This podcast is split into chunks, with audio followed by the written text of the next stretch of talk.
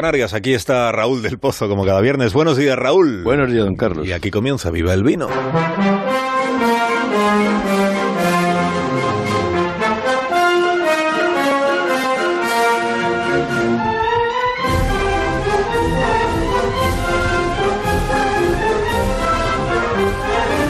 Cuando tú quieras, maestro.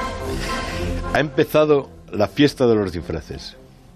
Saludemos los carnavales de la primavera electoral, las saturnales de la democracia, con el entierro de la sardina en las salesas. No habrá sacerdotisas desnudas solo tapadas con hojas de parra o sacerdotes con taparrabos de piel de cabra, pero habrá desmadre y movida, propaganda y muchas falsas promesas. Vivan las caretas de Galdós, los herpempentos de Valle y las máscaras de Solana. Vivan las fiestas de la penitencia y de la carne que prohibieron Felipe V y Franco y que Carlos III permitió. Comience el delirio en Cádiz, sol romano, un viento antiguo y peleón, con Joaquín Sabina de pregonero.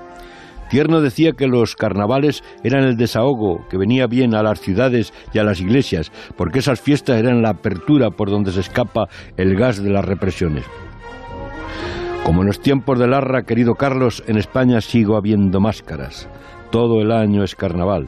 Y estos días veremos las tres derechas con la careta de centro, los supremacistas disfrazados de demócratas, los corruptos disfrazados de constitucionalistas y los fachas disfrazados de patriotas.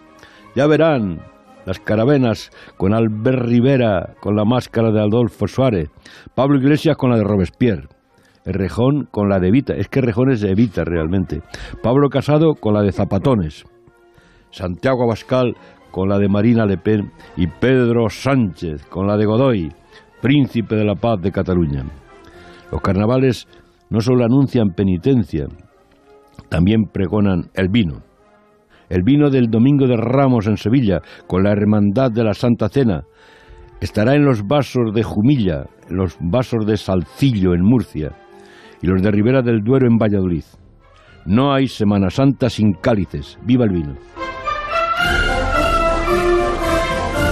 El vino, viva Raúl del Pozo. Hasta la semana que viene, Raúl. Viva Carlos.